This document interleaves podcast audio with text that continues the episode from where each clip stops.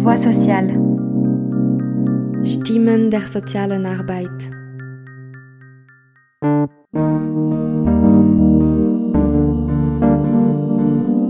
Ich bin Mathilde und produziere diesen Podcast für Avenir Social.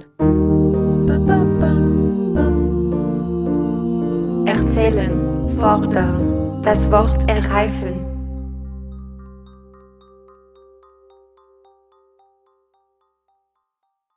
Diesmal habe ich mit Peter Kaiser gesprochen, Psychiater und Psychotherapeut, Anthropologe und Religionswissenschaftlicher, medizinischer Leiter des Ambulatoriums für Folter und Kriegsopfer, Schweizerisches Rotes Kreuz in Bern. Er hat einen Artikel für das Fokusthema Resilienz der Fachzeitschriften Sozialaktuell und Aktualität Sozial von Februar 22 verfasst. Er ist auf der Webseite von Avenir Social unter Publikationen Sozialaktuell kostenlos erhältlich. In dieser Episode erzählte er mir von der Institution, in der er sich engagiert, von seiner Zielgruppe und der Therapieansätzen, die er anbietet.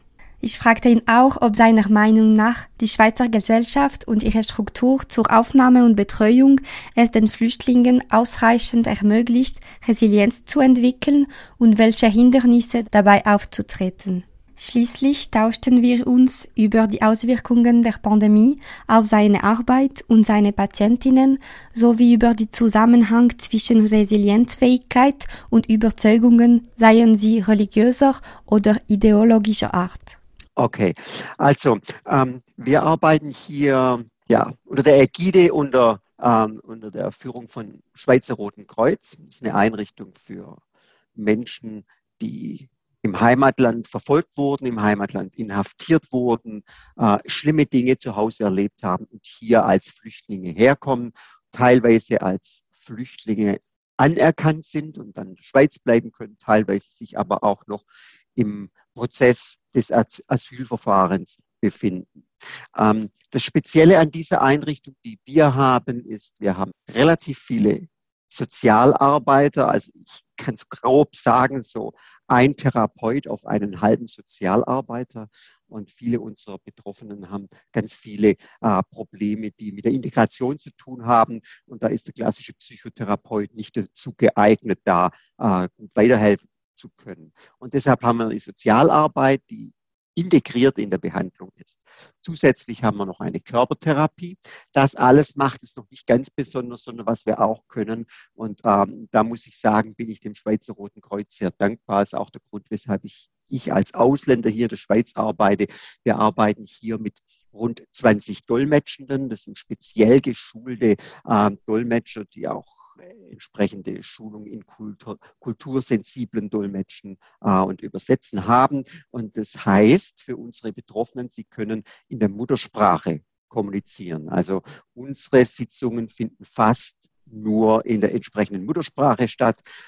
Da lässt sich es eben doch leichter über auch über Gefühle, auch einfach differenzierter äh, über das, was einem geschehen ist und was einem bedrückt, kommunizieren. Ne? Ähm, wir sind eine ambulante Einrichtung. Die Patienten kommen zu uns, ähm, treffen hier auf den Therapeuten, die Therapeutin, Sozialberatende und äh, eben auf den Dolmetscher. Und dann haben wir immer eine typischerweise eine Stunde Zeit, um bestimmte Themen zu besprechen. Schwerpunkt unserer Behandlung ist natürlich schon die Traumatherapie, aber man darf sich das nicht so vorstellen, dass man jedes Mal über Traumata spricht, ganz viele Stressoren, mit welchen die Menschen, die zu uns kommen, zu tun haben, sind Stressoren des täglichen Lebens. Auch Stressoren, die vielleicht für jemanden, der die Sprache hier nicht kann, der sich hier noch nicht richtig kulturell einordnen kann, ähm, auftreten. Ja, so eine Art von Kulturschock. Und ähm, das nimmt oftmals sehr viel Raum ein. Also auf der einen Seite arbeiten wir stabilisierend, dass die Menschen auch den Kopf frei haben, um sich auch mit den schlimmen Themen auseinanderzusetzen.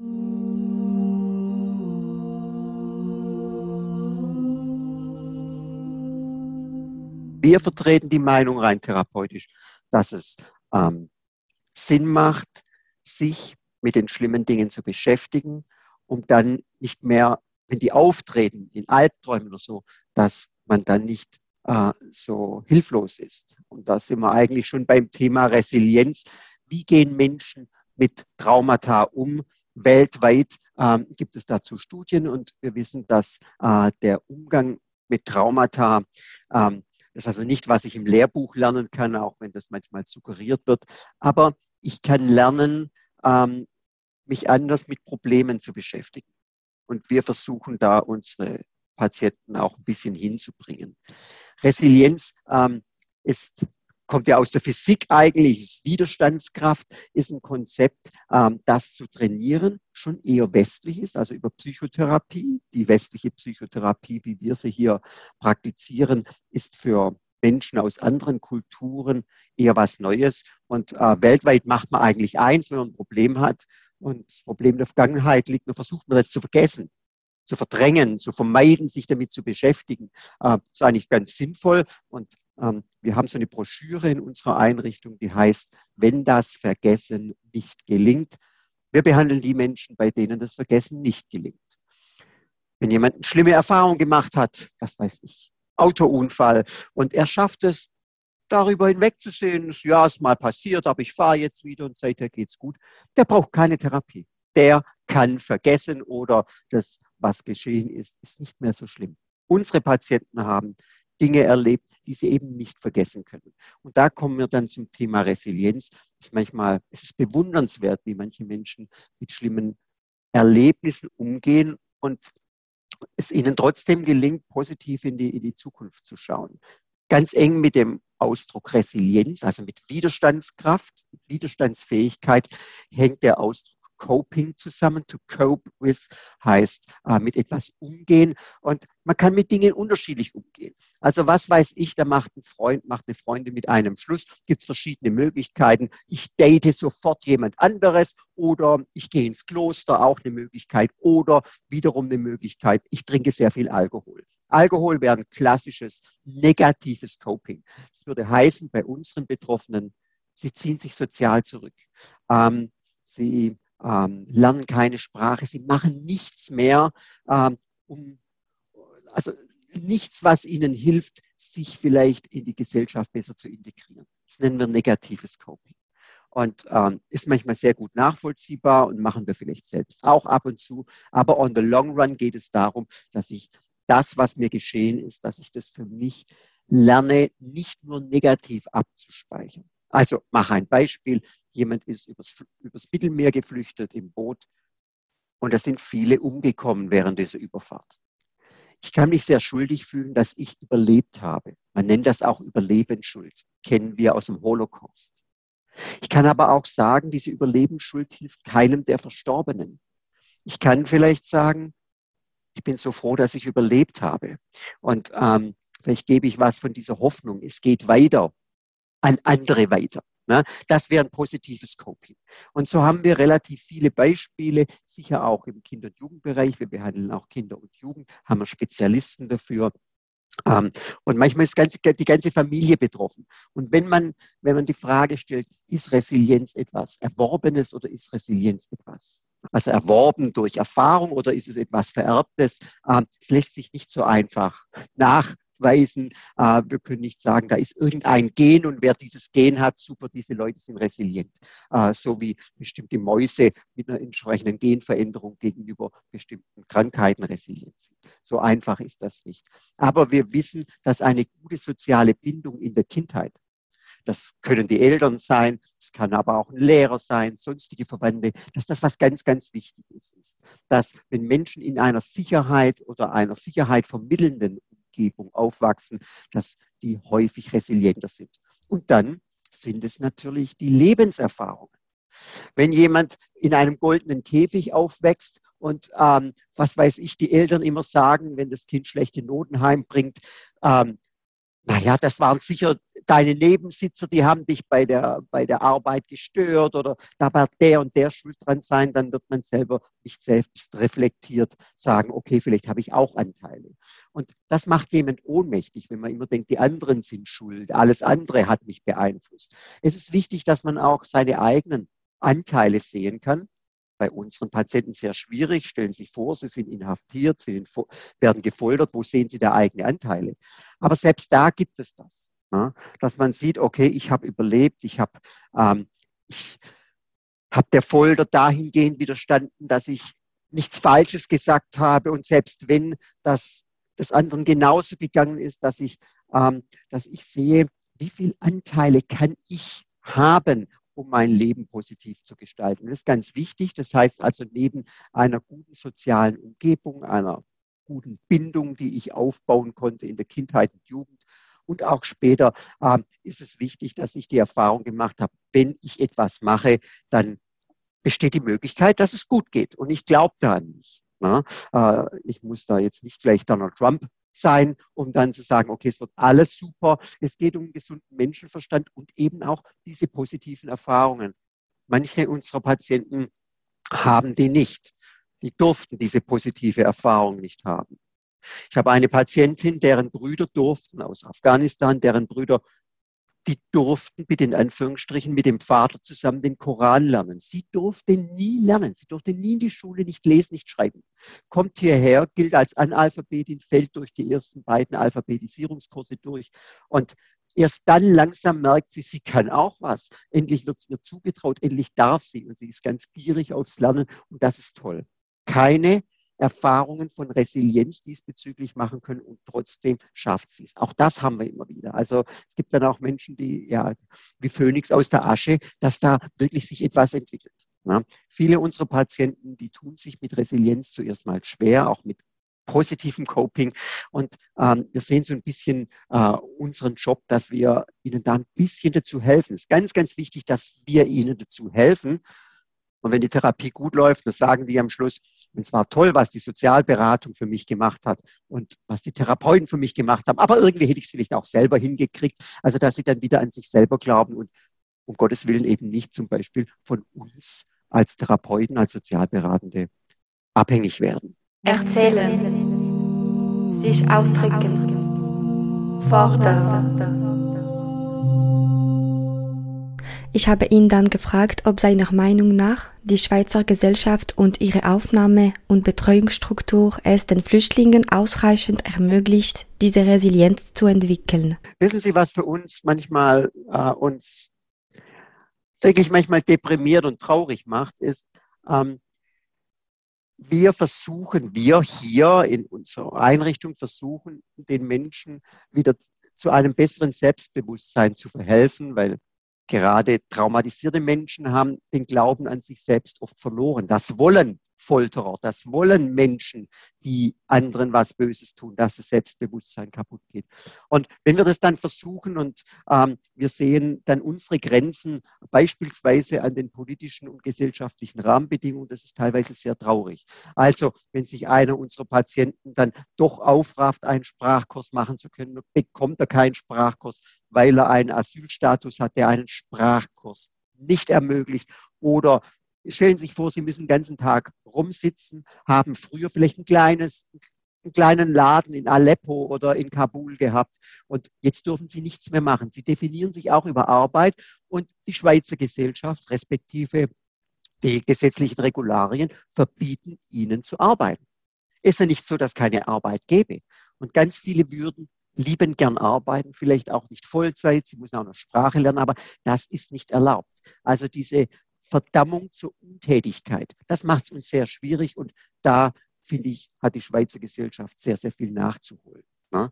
Weil andersrum, das, das sieht man wieder Asylanten, die man teilweise eben auch physiognomonisch erkennt, weil sie vielleicht anders gekleidet sind, weil sie anders aussehen und sieht, wie die tagsüber am Bahnhof rumstehen und sagt, die haben ja nichts zu tun die haben nichts zu tun, weil sie nichts tun dürfen. Und das ist sehr, sehr traurig. Damit werden auch Vorurteile geschürt und ähm, das sollte man vermeiden.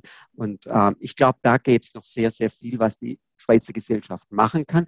Aber das klingt jetzt alles so negativ. Wir haben auch ganz viele Institutionen, die uns sehr gut helfen. Also insbesondere unsere Sozialberatung ist da ganz toll vernetzt. Ähm, ähm, es gibt dann so Ferienfrei, also Freizeitlager für Kinder, ähm, wo Freiwillige mithelfen. Es gibt einiges, aber ähm, für würde ich sagen, für so ein reiches Land wie die Schweiz äh, ist es manchmal ein Zeichen von einer emotionalen Armut, äh, wenn man den Menschen nicht die Möglichkeit gibt, äh, sich hier auch selbstbestätigend zu betätigen, also wirklich eine Arbeit ein bisschen nachzugehen.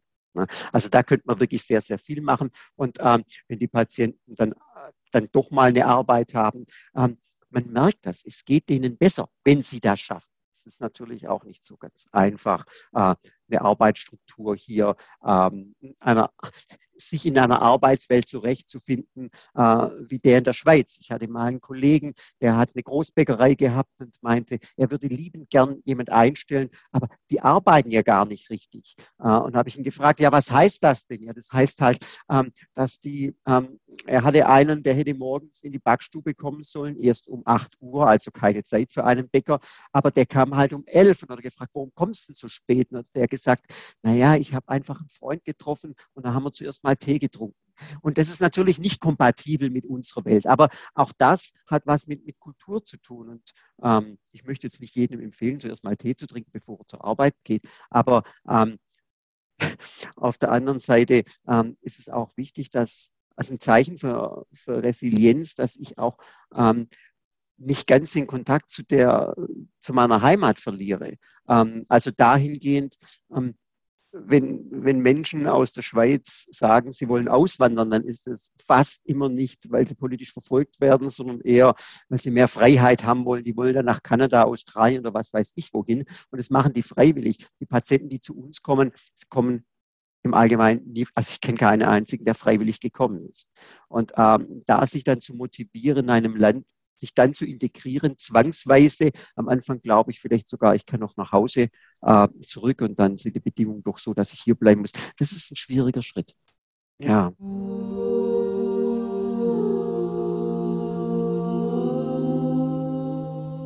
Also wir hatten immer wieder Ausfälle, muss man dazu sagen. Seit Corona arbeiten wir teilweise online.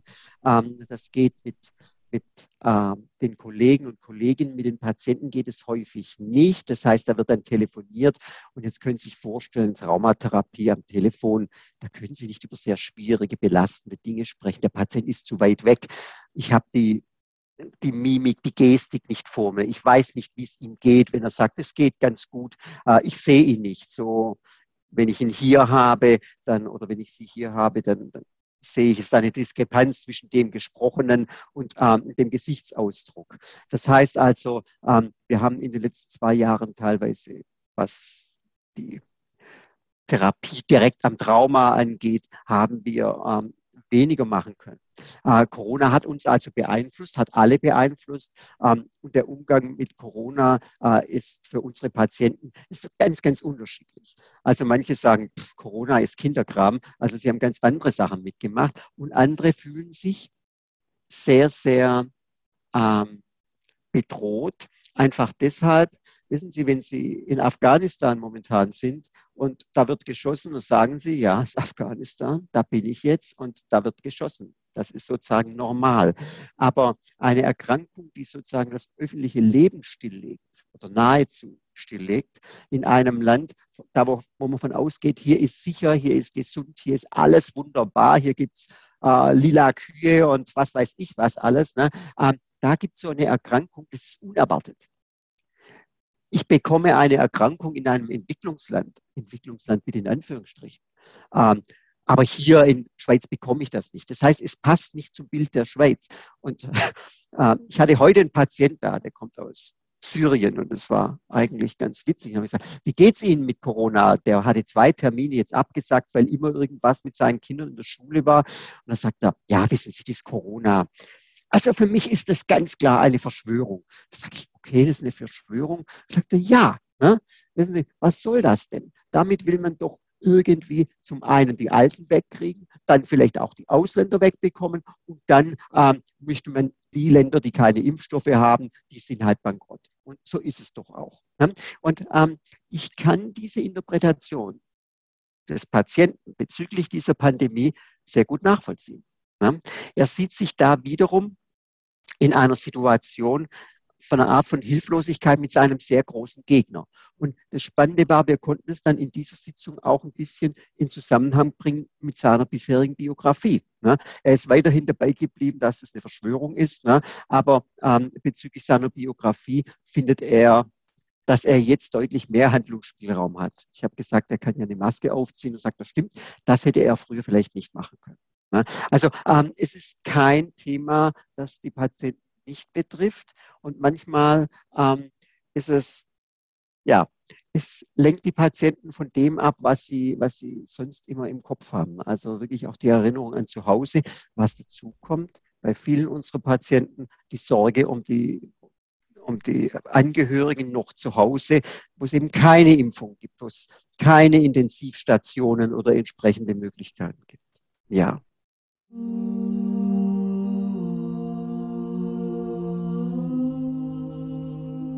Schluss ließ ich ihn noch zu einem letzten Aspekt seiner Wahl sprechen. Naja, dann muss ich natürlich noch was dazu sagen. Wie Sie wissen, bin ich hier als Psychiater und Psychotherapeut, aber ich bin auch Religionswissenschaftler. Äh, Religionswissenschaftler sind Menschen, die haben keine Ahnung, was der richtige Glaube ist. Ne? Also sie müssen auch nicht gläubig sein, aber sie interessieren sich für Religion als Thema. Ne? Also hilft Glaube. Für mich ist es täglich Brot. Ich frage meine Patienten immer, ähm, wie erklären sie sich das Leben? Warum sind Sie jetzt in die Schweiz gekommen? Warum ist Ihnen das ganz Schlimme zugestoßen? Warum haben Ihre Kinder überlebt oder nicht überlebt? Also ich möchte wissen, wie, ähm, wie sich der Betroffene, die Betroffene ähm, das alles erklärt.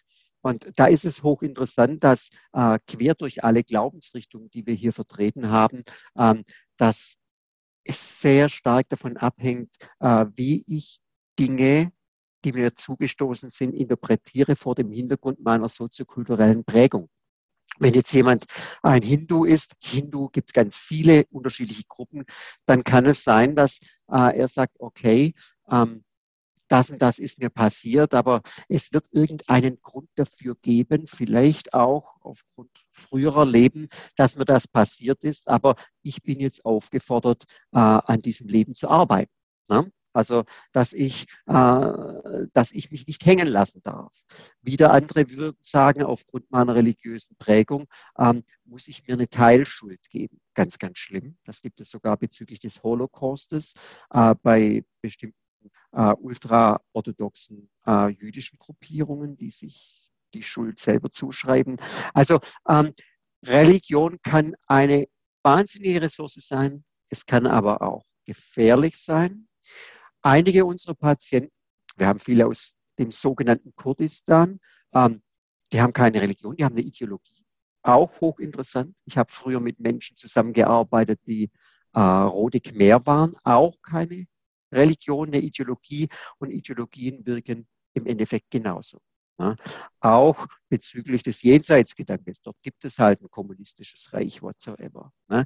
Und das herauszubekommen, ist für unsere ist bei unseren Patienten sehr wichtig, ähm, weil wenn sich dann mal jemand hängen lässt, dann könnte man sagen, ja, aber darfst du dich hängen lassen oder bist du eigentlich nicht aufgefordert, das Beste aus allem zu machen, dran zu glauben, dass du mit Hilfe von irgendeiner höheren Kraft, einer Göttin, einem Gott, äh, dass du es doch schaffst. Ne? Und das finde ich spannend. Also das ist für mich ein Teil von Resilienz oder aber von Risikofaktoren. Religion, persönlicher Glaube, persönliche Überzeugung können Risikofaktoren sein oder es können Faktoren sein, die das Überleben ja, sichern. Das vielleicht noch dazu.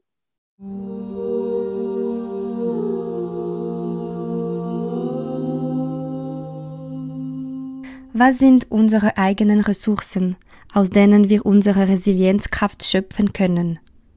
Wie können wir als Personen die anderen auf ihren Weg begleiten, insbesondere im Bereich der sozialen Arbeit, mit den Adressatinnen zusammen die Aspekte ihres Lebens herauszuarbeiten, die sie stützen können?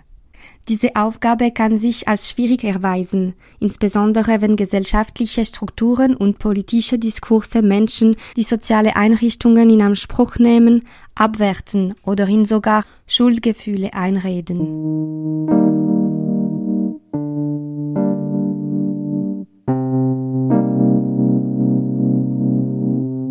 Im Rahmen des Ansatzes von Peter Kaiser und seinen Kolleginnen ist es wichtig, die grauen Steine ebenso wie die bunten Blumen, die den Faden unseres Lebens schmücken, ans Licht bringen zu können, damit wir uns auch auf positive und ermächtigende Erinnerungen stützen können und Resilienz entwickeln.